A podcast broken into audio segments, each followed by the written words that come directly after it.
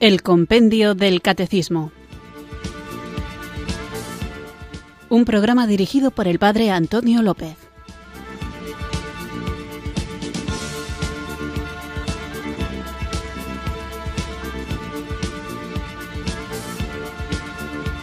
Muy buenas tardes, queridos oyentes de Radio María. Recibido un cariñoso saludo desde Irurzun, en Navarra, quienes sintonizáis una tarde más esta radio que cambia vidas, esta emisora de la Virgen, Radio María, para escuchar nuestro programa de El Compendio del Catecismo, nuestro espacio diario de formación aquí en esta emisora de la Virgen, en el que vamos recorriendo despacito, saboreando las distintas preguntas y respuestas de El Compendio del Catecismo, este librito que el Papa Benedicto XVI nos regaló a nosotros, su iglesia, la iglesia de Jesucristo, para que conozcamos de una manera sencilla el contenido de nuestra fe.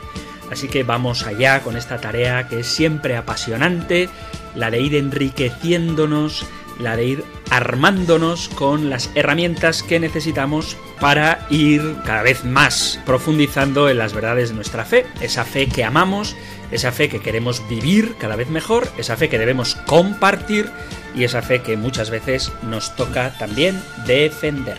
Así que vamos a invocar el don del Espíritu Santo para que sea Él quien nos acompañe durante esta hora y durante toda nuestra vida y nos haga ser testigos vivientes del Evangelio. Vivientes no en el sentido de que estamos vivos, que eso es evidente, sino vivientes en el sentido de que vivimos el Evangelio voy a hacer como cada día la oración al Espíritu Santo, pero hoy, por aquellos oyentes que quizás se han enganchado más tarde al programa, y también por una consulta que alguna vez se suele repetir a propósito de cuál es la pequeña sintonía que pongo antes de la invocación al Espíritu Santo, pues vamos a escuchar esa canción completa que es la secuencia de Pentecostés. Así que con esta canción, con esta invocación al Espíritu Santo, iniciamos nuestro programa.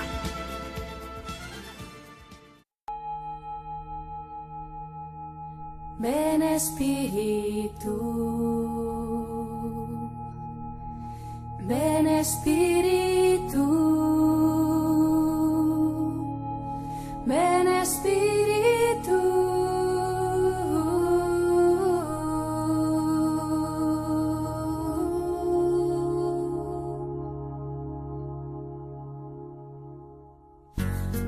Descanso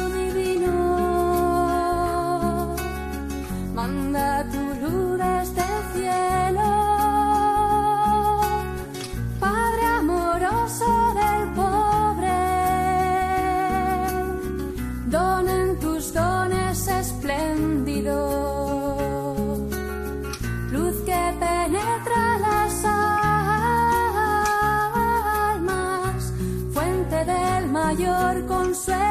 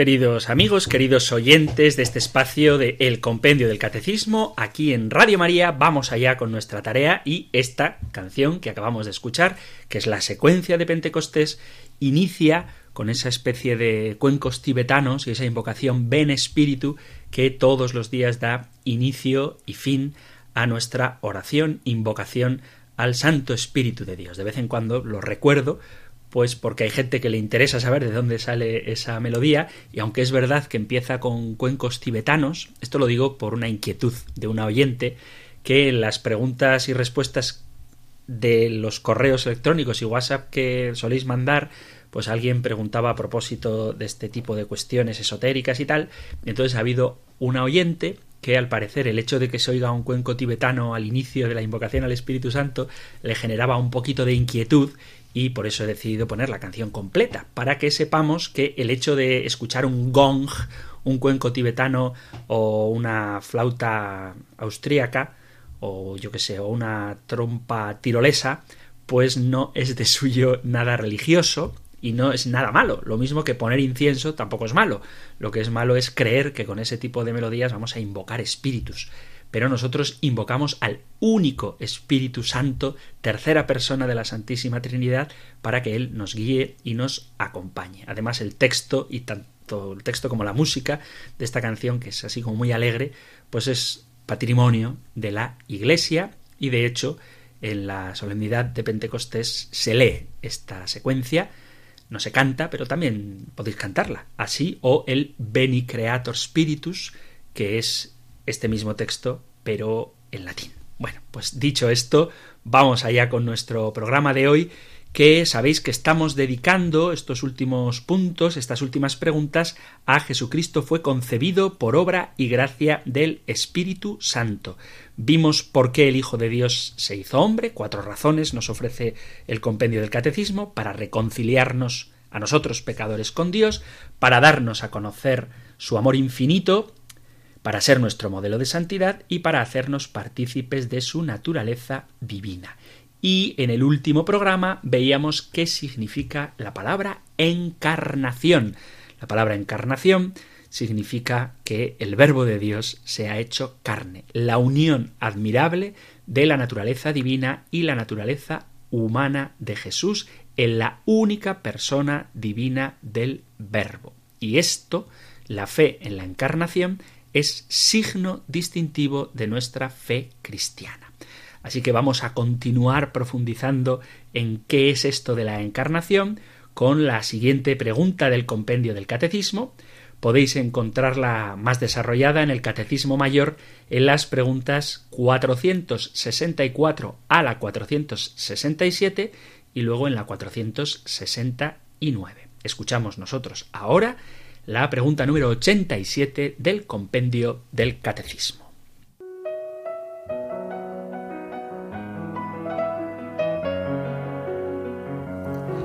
Número 87.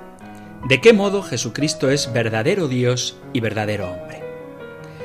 En la unidad de su persona divina, Jesucristo es verdadero Dios y verdadero hombre de manera indivisible. Él Hijo de Dios, engendrado, no creado, de la misma naturaleza del Padre, se ha hecho verdaderamente hombre, hermano nuestro, sin dejar con ello de ser Dios nuestro Señor.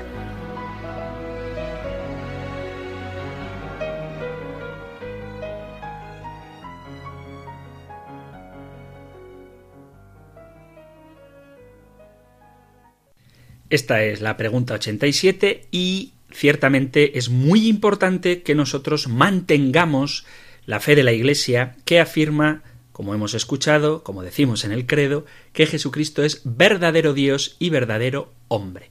Esto es difícil de entender, ciertamente, y de hecho la gran mayoría de las herejías cristológicas lo que hacen precisamente es tratar de explicar esto, y para explicarlo, o bien le quitan a Jesucristo la divinidad, o bien le quitan a Jesucristo la humanidad.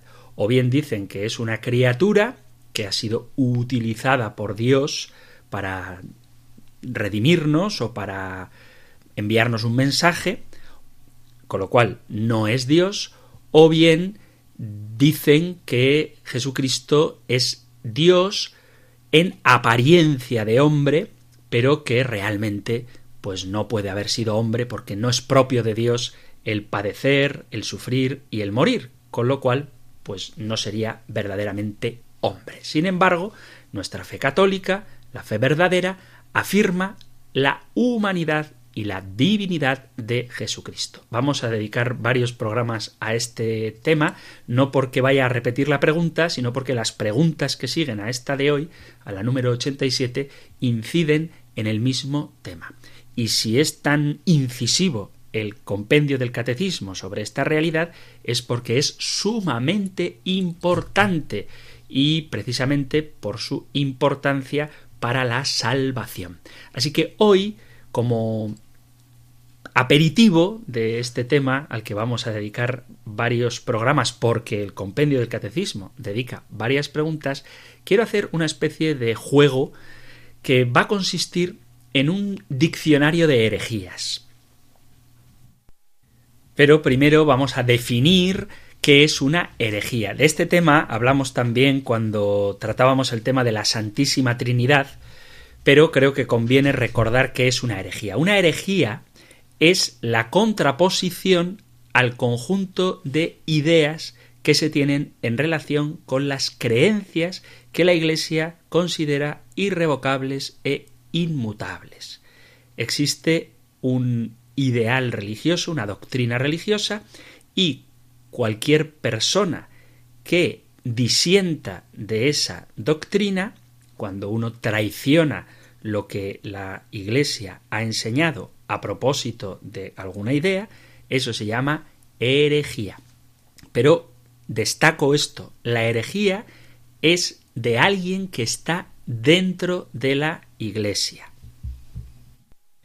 O sea que una herejía es una idea un conjunto de ideas, dice así el diccionario, contrarias a los dogmas de la doctrina cristiana en este caso. ¿Por qué digo esto? Porque un judío no es un hereje. A veces se hace esta especie de afirmación, ¿no? Quemaban a los herejes judíos. Bueno, a los judíos no se les puede llamar herejes porque son de otra religión, ni a los musulmanes se les puede llamar herejes porque son de otra religión, ni a los budistas se les puede llamar herejes porque son de otra religión, ni a los ateos se les puede llamar herejes porque no son de la religión cristiana. Un hereje es alguien que dentro de un cuerpo doctrinal tiene una opción distinta al que la Santa Iglesia Católica, en este caso, enseña. Y las herejías, también hay que subrayarlo, creo yo, que es importante tener esto en cuenta, no son actos de maldad en sí mismas. Las herejías, que son malas, no son por malicia, sino que las herejías lo que tratan de hacer es accesible un misterio y para hacerlo accesible lo que hacen es negar el misterio. En el caso de la divinidad y humanidad de Jesucristo, ante este misterio, los herejes lo que han hecho ha sido tratar de explicarlo, pero para explicarlo, o bien le han cortado la cabeza a Jesucristo, es decir, le han cortado la divinidad, Jesucristo no es Dios, o bien le han cortado los pies a Jesucristo, le han cortado la humanidad. Jesucristo no es verdaderamente hombre. Entonces la herejía lo que trata es de hacer comprensible un misterio de fe, pero anulando el misterio. Bien, dicho esto, vamos a hacer este juego que digo, que es un diccionario de herejías. El hecho de que haya herejías no es nada nuevo. Ya en la Sagrada Escritura se nos avisa de que va a ocurrir esto. Vamos a ver un poco qué nos dice la Biblia sobre las herejías.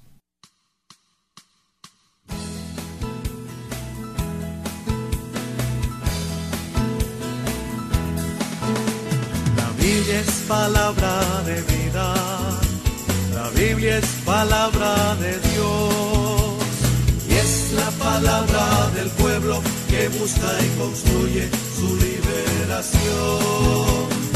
Es la palabra del pueblo que busca y construye su liberación.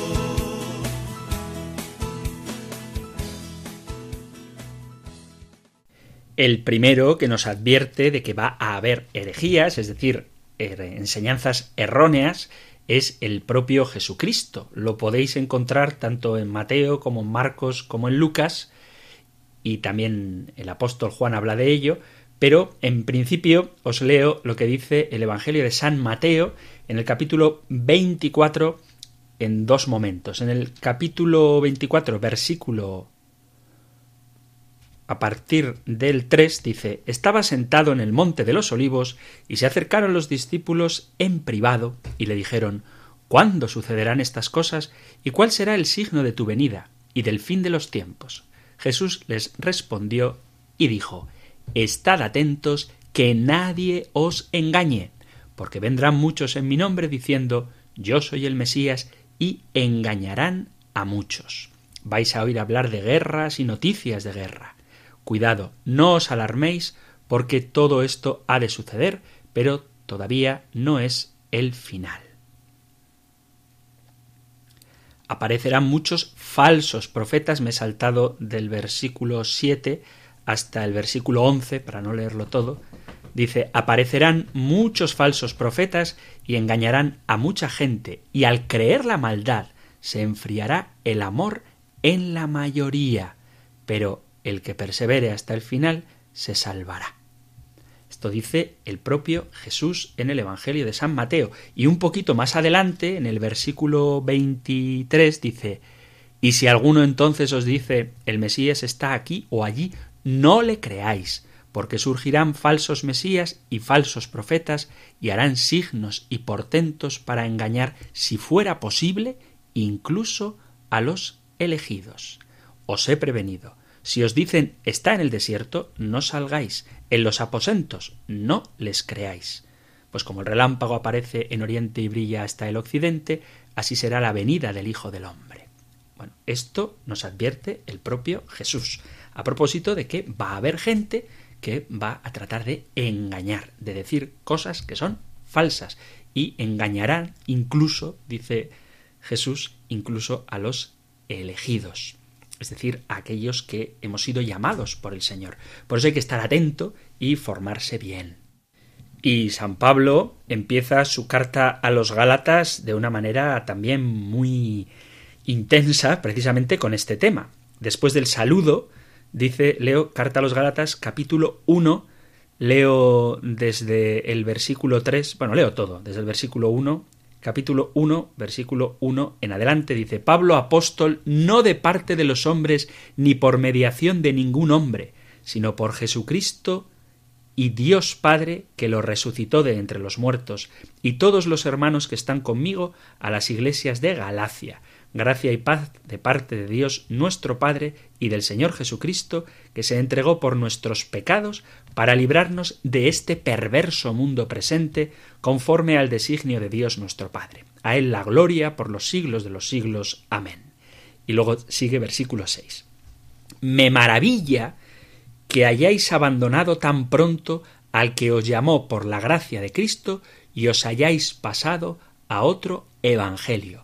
No es que haya otro evangelio. Lo que pasa es que algunos os están turbando y quieren deformar el Evangelio de Cristo. Pues bien, aunque nosotros mismos o un ángel del cielo os predicara un Evangelio distinto del que os hemos predicado, sea anatema. Lo he dicho y lo repito, si alguien os anuncia un Evangelio diferente del que recibisteis, sea anatema. Esto ya pasaba en la comunidad de Galacia a la que San Pablo se dirige. Y hay muchas citas, pero solo por dar alguna más, en la carta a los Hebreos, en el capítulo 13, dice así. Leo desde el versículo 7. Acordaos de vuestros guías que os anunciaron la palabra de Dios. Fijaos en el desenlace de su vida e imitad su fe. Jesucristo es el mismo ayer y hoy y siempre. No os dejéis arrastrar por doctrinas complicadas y extrañas. Lo importante es robustecerse interiormente por la gracia y no con prescripciones alimenticias que de nada valieron a los que las observaban. Por tanto, no os dejéis arrastrar por doctrinas complicadas y extrañas. Antes bien, acordaos de vuestros guías, de vuestros dirigentes, acordaos de los padres de la Iglesia, de la Sagrada Escritura, de la Sagrada Tradición, que os anunciaron la palabra de Dios. Esto nos dice San Pablo. El, perdón, San Pablo no, el autor de la carta a los hebreos. Antes hemos escuchado a San Pablo y vamos a otra cita de San Pablo. Repito que hay bastantes más, o sea, hay muchas más que hablan de estas cosas que son deformaciones de la verdad revelada, pero dice así también el apóstol Pablo, por ejemplo, en la primera carta a Timoteo. Dice así, primera Timoteo capítulo 4 versículo 1, el Espíritu dice expresamente que en los últimos tiempos algunos se alejarán de la fe por prestar oídos a espíritus embaucadores y a enseñanzas de demonios inducidos por la hipocresía de unos mentirosos que tienen cauterizada su propia conciencia. O sea que, que va a haber herejes ya lo anuncia también San Pablo. Esto es de la primera carta a Timoteo, capítulo 4, pero es que en la segunda carta a Timoteo, también en el capítulo 4, dice te conjuro, capítulo 4, versículo 1. Cuando no digo el versículo, normalmente es que es el primero. También puede ser que se me haya olvidado, pero normalmente es el primer versículo. Capítulo 4, versículo 1. Te conjuro delante de Dios y de Cristo Jesús, que ha de juzgar a vivos y muertos por su manifestación y por su reino.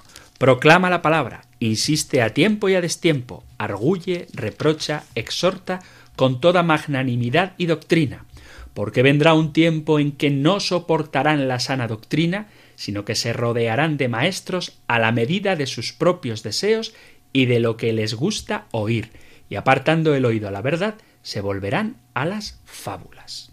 Esto advierte San Pablo a Timoteo. Y por dar ya una última cita, para nombrar también al apóstol Juan, que hemos dicho que Mateo, Marcos y Lucas tienen esa misma expresión, no creáis a cualquiera que os dice está aquí o está allí, y a Juan no lo hemos nombrado, pues Juan en su primera carta, en el capítulo también el 4, mirad qué fácil es eh, para memorizar en qué textos bíblicos habla de estos temas, primera y segunda de Timoteo, perdón, primera y segunda de Tito, capítulo cuarto, y Primera de San Juan, capítulo cuarto también. Dice, queridos míos, no os fiéis de cualquier espíritu, sino examinad si los espíritus vienen de Dios, pues muchos falsos profetas han salido al mundo. Y termino ya con otra cita que es que es muy buena. En el capítulo 2 de la carta de San Juan, dice así, capítulo 2, versículo 22, dice, ¿Quién es el mentiroso sino el que niega que Jesús es el Cristo? Ese es el mentiroso, el que niega al Padre y al Hijo. Así que ya vemos cómo las herejías pues son una cosa que desafortunadamente está desde el principio muy presente en la Iglesia. A propósito de una pregunta que me hacían con lo que estaba pasando en Alemania, el Señor ya lo advierte y San Pablo también lo dice. En la primera carta a Corintios, capítulo 11, dice San Pablo, realmente tiene que haber escisiones entre vosotros para que se vea quiénes resisten la prueba. O sea, que, que haya herejías no es ninguna novedad, pero que tenemos que estar firmes en la enseñanza de los apóstoles es la garantía de que no erramos nuestro camino. Y para eso nos ayuda este programa de El Compendio del Catecismo.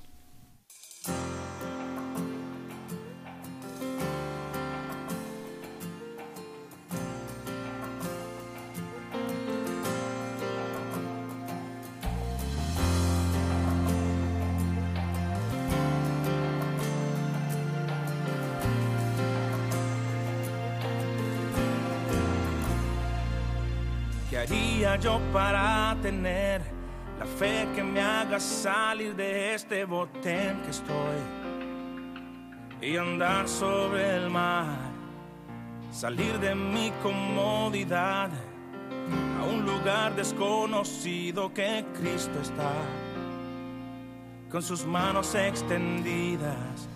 Pero las olas me llaman y se ríen de mí. Me acuerdan cuántas veces lo he intentado y he fallado.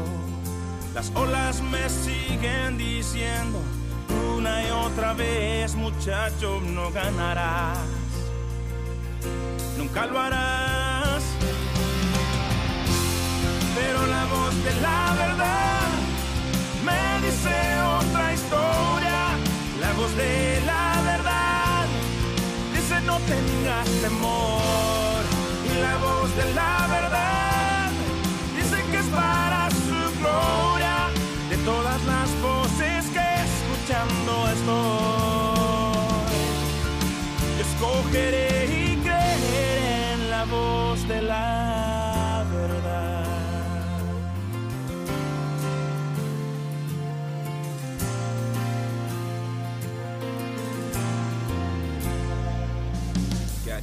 yo para tener las fuerzas necesarias y estar frente al gigante? Con solo una piedra en la onda, rodeado del sonido de mil guerreros, temblando en su armadura, deseando tener ese valor. Pero el gigante me llama y se ríe de mí. Recuerda cuántas veces lo he intentado y he fallado. El gigante me sigue diciendo una y otra vez, muchacho, no ganarás. Nunca lo harás. Pero la voz de la verdad me dice otra historia. La voz de la verdad dice no tengas temor. La voz de la verdad dice que es para su gloria. De todas las voces que escuchando estoy, yo escogeré y creeré en la voz de la verdad. La piedra fue el tamaño exacto para vencer a gigante. Las olas no se ven tan altas si se miran desde arriba.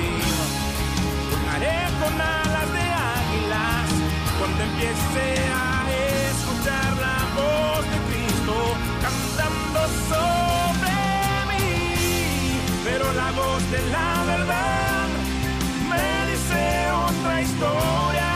La voz de la verdad dice no tengas temor. Y la voz de la verdad dice que es para su gloria. De todas las voces estoy, escogeré y creeré en la voz. Escogeré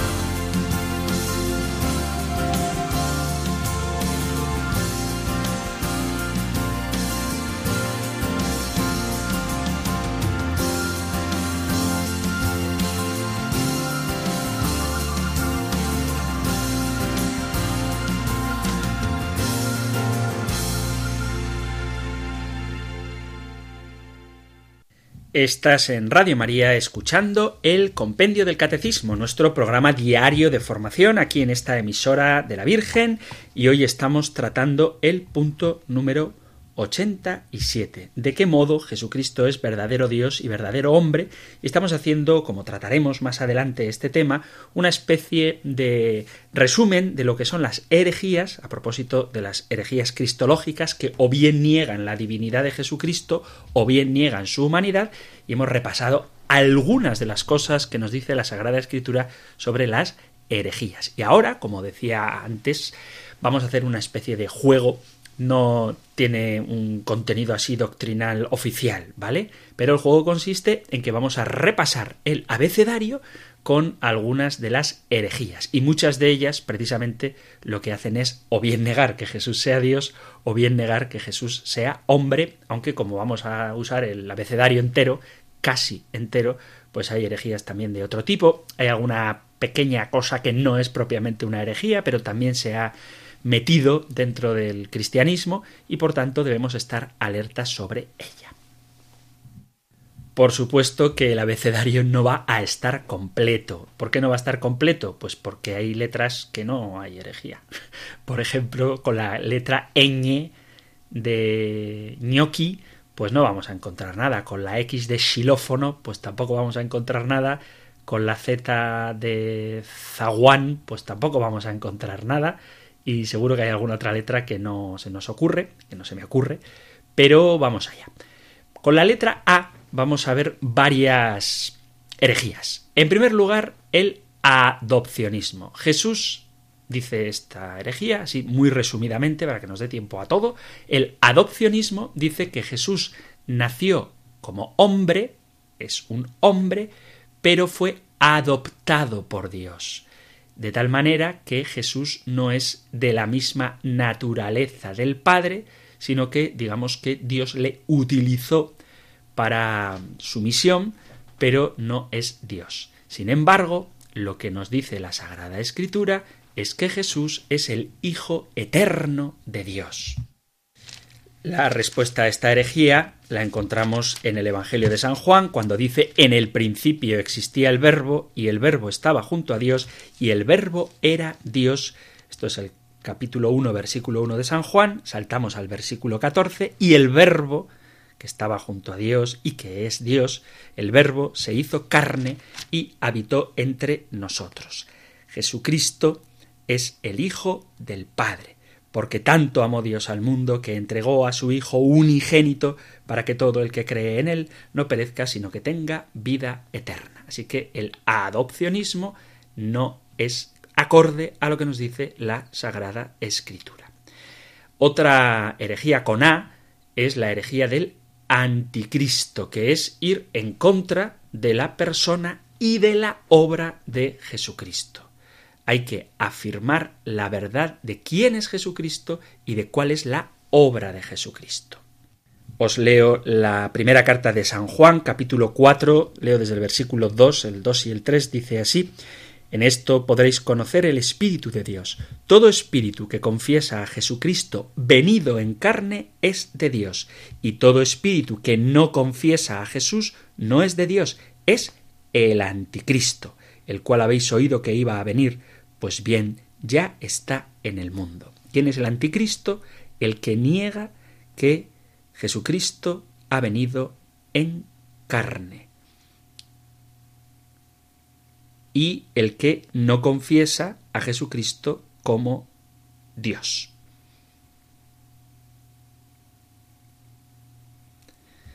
Este es el anticristo. Otra herejía que empieza por A es el apolinarismo. El apolinarismo viene a decir, también negando la humanidad de Jesucristo, que Jesús tiene un cuerpo humano, pero es la naturaleza divina la que opera en la mente y en el espíritu de Jesucristo. No que tenga una doble naturaleza, sino que la naturaleza divina actúa a través del cuerpo de Jesucristo. Pero Jesucristo tiene efectivamente una naturaleza humana, lo veremos más adelante, que tiene mente y cuerpo humano, pero tiene también una naturaleza divina. y por dar una cita que demuestra que Jesucristo era hombre, es, por ejemplo, el capítulo 2 de San Lucas en el versículo 51 y 52. Después de que el niño Jesús se pierde en el templo, dice, él bajó con ellos y se fue a Nazaret y estaba sujeto a ellos. Su madre conservaba todo esto en su corazón y Jesús iba creciendo en sabiduría, en estatura y en gracia ante Dios y los hombres. Y otra de las herejías que niega la divinidad de Jesucristo, estamos con la A, es el arrianismo, que por definirlo de una manera muy rápida, dice que Jesucristo es creado. Sin embargo, el libro del Apocalipsis dice que Jesucristo es eterno.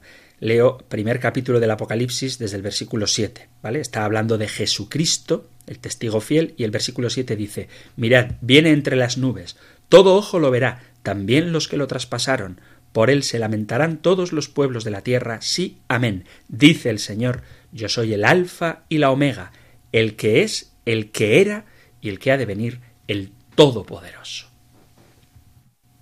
Vamos con la letra B. Esto no es propiamente una herejía, es otra religión u otra filosofía, según se pueda mirar, se quiera mirar, pero a veces ideas de esta filosofía se han metido en el cristianismo. Me refiero al, con la B, budismo. El budismo viene a decir que Jesús, a propósito de Jesús, el budismo, o sea, la doctrina budista es mucho más, pero a propósito de Jesús dice que él es un ejemplo de cómo sufrir para vencer los obstáculos de la vida y para vencer la muerte. Sin embargo, el sufrimiento de Jesús no es simplemente una tarea ascética, sino que Jesús sufrió y se ofreció a sí mismo como sacrificio para salvar a su pueblo hay que seguir a Jesús y en él hay victoria sobre los obstáculos. Pero no por vencer el deseo, sino porque el sufrimiento de Jesús es el acto de redención. Así dice San Pedro en su primera carta en el capítulo 2, versículo 24, dice, Él llevó nuestros pecados en su cuerpo hasta el leño, para que, muertos al pecado, vivamos para la justicia. Con sus heridas fuisteis curados, dice San Pedro, capítulo 2, versículo 24. Bueno, pasamos a la C y la C tiene como varias posibilidades, ¿no? varias herejías, digamos. Por ejemplo, la ciencia cristiana, que es una secta cristiana, con la C, ciencia cristiana, dice que Jesús ejerció su poder espiritual para vencer al mal.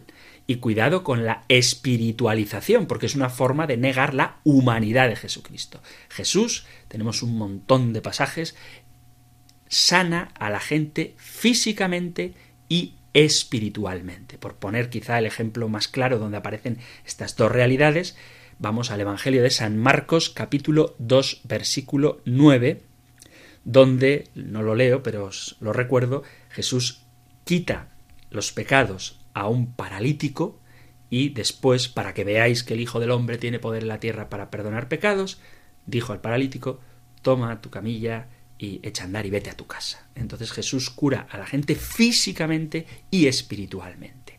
Hay también una idea un poquito confusa que se puede llamar la constantinización del emperador Constantino, que convierte a Cristo en un empleado del Estado y de la cultura, como si Jesús fuera simplemente eso. Y sin embargo, Jesús no era político ni era crítico del Estado. Esto es una politización, pues llamamos constantinización del mensaje de Jesucristo. Y para buscar un texto que ratifique lo que estoy diciendo, leamos el capítulo 18 del Evangelio de San Juan, donde el propio Jesús le dice a Pilato, mi reino no es de este mundo. Si mi reino fuera de este mundo, mi guardia habría luchado para que no cayera en manos de los judíos, pero mi reino no es de este mundo. Entonces Pilato le pregunta, ¿tú eres rey? Jesús le contesta, tú lo dices, soy rey. Para esto he nacido y para esto he venido al mundo, para dar testimonio de la verdad. Todo el que es de la verdad, escucha mi voz. Esto está en el Evangelio de San Juan, capítulo 18, versículos a partir del 36. Y también hay un problema, que a veces hay gente que dice que Cristo está contextualizado, de tal manera que se afirma de una manera así un poco racista que Jesús era de una raza concreta y de un color concreto. Y es verdad que Jesús era de una raza concreta y de un color concreto, pero la Sagrada Escritura no pone énfasis en la raza de Jesús. Aunque ciertamente era judío, el mensaje no es exclusivamente para los judíos. Él manda a todo el mundo y al mundo entero a predicar el Evangelio. Y además dice San Pablo en la carta a los romanos, en el capítulo 1, versículo 16, a los romanos, que no eran judíos, dice, Pues no me avergüenzo del Evangelio, que es fuerza de Dios para la salvación de todo el que cree, primero del judío y también del griego, porque en él se revela la justicia de Dios de fe en fe, como está escrito, el justo vivirá por la fe. Pero el judío primero, es verdad que se ha revelado en, en la raza de Israel, pero también el griego. Todos estamos llamados a seguir a Jesucristo, seamos de la raza que seamos. Otra de las herejías, vamos ya con la letra B, es el docetismo, que niega también la humanidad de Cristo, porque dice, resumiéndolo muchísimo, que el cuerpo de Cristo no es real. Sin embargo, lo que estamos viendo, que es precisamente lo que provoca esta especie de abecedario de herejías, es dejar claro que Jesucristo es 100% hombre y 100% Dios. Vuelvo a la carta primera del apóstol San Juan, donde dice todo espíritu que confiesa a Jesucristo venido en carne es de Dios, y todo espíritu que no confiesa a Jesús no es de Dios, es el anticristo. Así que tenemos que reconocer la humanidad total de Cristo. Luego hay una herejía también con D, que es muy común, que es el deconstructivismo. Esto lo digo por usar la letra D, el deconstructivismo, que dice que hay que reconstruir al Cristo de la Biblia para reconstruir el Cristo verdadero, como si la historicidad de Jesucristo no pintara nada. De esto ya hablamos bastante, pero la historicidad de Jesús está confirmada por historiadores cristianos, judíos y romanos, y no podemos dudar de que Jesús realmente vivió en nuestra historia. El deconstructivismo lo que haría sería pues presentarnos a Jesús como si hubiera dos, ¿no? El Jesucristo de la fe y el Jesucristo de la historia como si fueran dos, cuando en realidad no hay más que uno, el Jesucristo que entra en nuestra historia, se encarna en nuestra historia, vive en nuestro mundo, penetra en nuestra historia, pero que trasciende nuestra historia. Y ese es el Jesucristo en el que nosotros creemos que es uno solo, no hay dos. Y para demostrar que es una historia, no tenemos una historia real, una historia histórica, no tenemos más que leer, por ejemplo, el prólogo del Evangelio de San Lucas, el inicio del Evangelio de Lucas, donde él dice, puesto que muchos han emprendido la tarea de componer un relato de los hechos que se han cumplido entre nosotros, como nos los transmitieron los que fueron desde el principio testigos oculares y servidores de la palabra, también yo he resuelto escribírtelos por su orden ilustre Teófilo, después de investigarlo todo diligentemente desde el principio, para que conozcas la solidez de las enseñanzas que has recibido. Así que el Evangelio de Lucas es fruto de una investigación diligente. Y por la D también nos encontramos con otra herejía que podemos llamar el dualismo.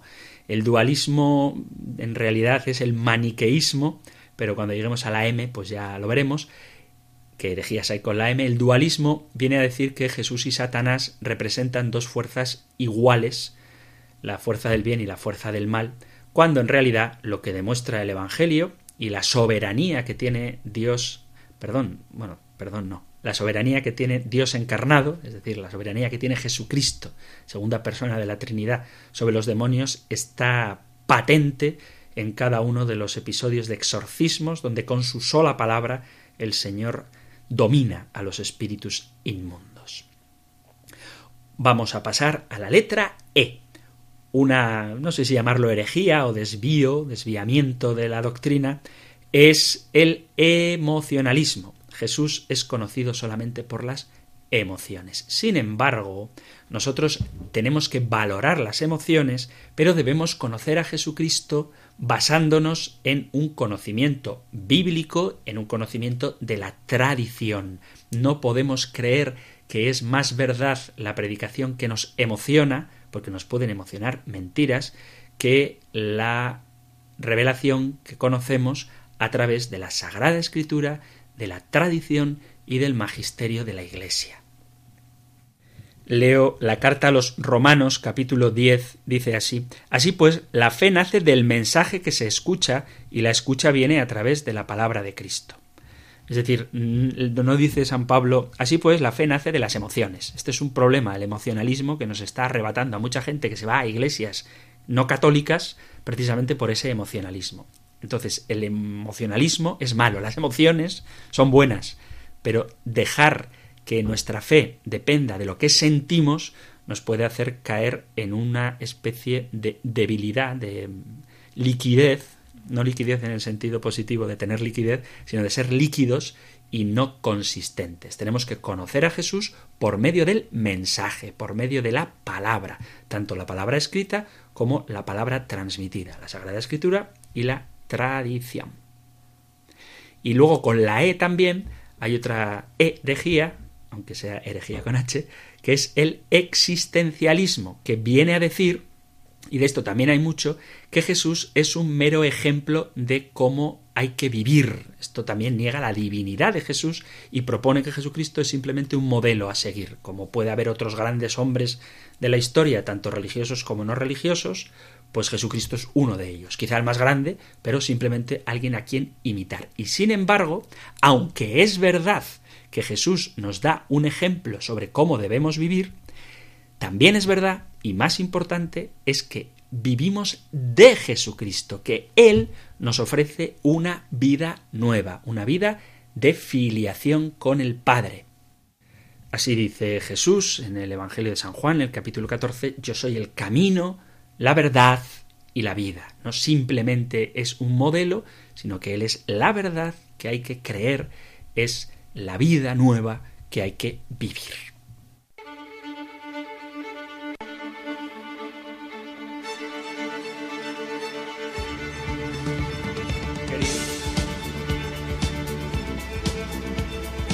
Queridos amigos, queridos oyentes de este espacio del Compendio del Catecismo, aquí en Radio María, estábamos con este juego de buscar herejías con las letras del abecedario y nos hemos quedado en la E pero si os parece interesante, pues ya continuaremos en un próximo programa, porque como veis, muchas de estas herejías lo que hacen precisamente es negar o bien la divinidad de Jesucristo, o bien su humanidad, o bien negar su divinidad como ese emocionalismo y ese existencialismo que he dicho que pretende ver en Jesús meramente un modelo, o por otro lado, herejías que niegan la divinidad de Jesús como el docetismo o el adopcionismo.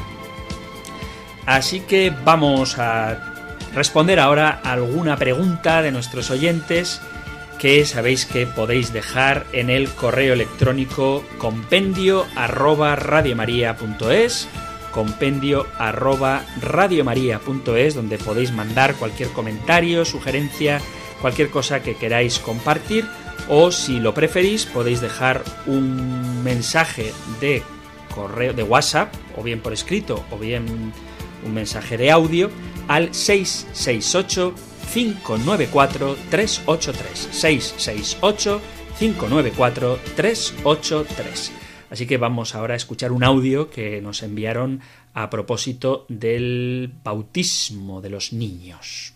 Buenas tardes, padre. Mire, quiero hacerle una pregunta porque estoy aquí con mi compañero y estamos debatiendo. Nosotros tenemos otro compañero que acaba de tener una hija, ya tiene un hijo de tres o cuatro años y no los ha bautizado ni los quiere bautizar. Dice que cuando ellos sean mayores que tomen la determinación. Entonces nosotros, eh, eh, eh, el debate es ese, no, no deberíamos de bautizar en primera instancia a nuestros hijos si hemos sido educados en la fe católica y ya si ellos se apartan de lo que es la vida cristiana, tomen su propio camino. o, o debemos hacer como hace este compañero y que la gente cuando tiene, digamos, conciencia de fe sea cuando se bautice? Muchas gracias, Padre. Pues muchas gracias a ti por la consulta. Es muy interesante y es muy común escuchar este argumento. Yo no bautizo a mis hijos y ya cuando ellos crezcan que decidan. Bueno, de esto hablaremos mm, a no mucho tardar cuando toquemos el tema del bautismo y hablaremos también en profundidad del bautismo de niños, pero yo sí que diría que no es verdad que va a dejar a su hijo, a su hija, elegir nada. ¿Por qué? Pues porque le va a dar lo que él como padre considera que es mejor para su criatura le va a explicar, le va a explicar, no, le va a enseñar en un idioma concreto, porque no le va a dejar elegir el idioma en el que quiere hablar, le va a enviar a un colegio concreto, probablemente durante algún tiempo, al menos, le va a apuntar a las actividades extraescolares que a él le parecen más interesantes, la música que le va a poner al niño o la niña va a ser la que el padre quiere que el niño o la niña escuche no es verdad que le deje elegir. Y en la cuestión de fe, pues ocurre lo mismo. Uno tiene que educar a sus hijos en lo que él considera que es importante y bueno para ellos. Y si esta persona es católica, pues lo normal es que bautice a sus hijos, entre otras muchas cosas, para que los haga hijos de Dios, reciban el don del Espíritu Santo y luego cumplan con el compromiso que se adquiere en el rito del bautismo de educar a ese niño en la fe. Si me permites una comparación un poco tonta, pero yo suelo ponerla, cuando suena el despertador, yo pienso, ¿me levanto o no me levanto? ¿No? Estoy ahí perezoso en la cama y digo, ¿me levanto o no me levanto? Me lo voy a pensar. Sí, pero es que mientras me lo estoy pensando, sigo acostado. Es decir, que la decisión ya la he tomado. Mientras me pienso si me levanto o no me levanto, me lo pienso tumbado. No me despierto, me pongo en pie y digo, ¿me levanto o no me levanto? Porque la decisión que he tomado antes de levantarme es la de no levantarme. No sé si me explico, puede parecer un ejemplo un poco tonto, pero es verdad. O sea, estoy tomando una decisión, pero con la decisión tomada. Entonces luego puedo cambiarla, ciertamente, pero la decisión la estoy tomando mientras me lo pienso, porque ya he decidido. No hay una postura aséptica con respecto a Dios. O educas a tu hijo como si Dios existiera, o enseñándole que Dios existe, o educas a tu hijo como si Dios no existiera. Si decides no hablarle de Dios, estás educándole como si Dios no existiera. Por lo tanto, esa opción no es real. Pero ya digo que tendremos ocasión de profundizar más en este tema. Queridos amigos, queridos oyentes, se nos ha acabado el tiempo del programa de hoy. Espero que hayáis disfrutado escuchándolo, tanto como yo haciéndolo. Y terminamos nuestro programa con la bendición que encontramos en el libro de los números. Esta bendición que encontráis en el capítulo sexto del libro de los números, en el versículo 24 al 26. El Señor te bendiga y te proteja, el Señor ilumine su rostro sobre ti y te conceda su favor, el Señor te muestre su rostro y te conceda la paz. Muchísimas gracias por estar ahí, gracias por escuchar el compendio del catecismo y si queréis volveremos a encontrarnos en un próximo programa. Un abrazo.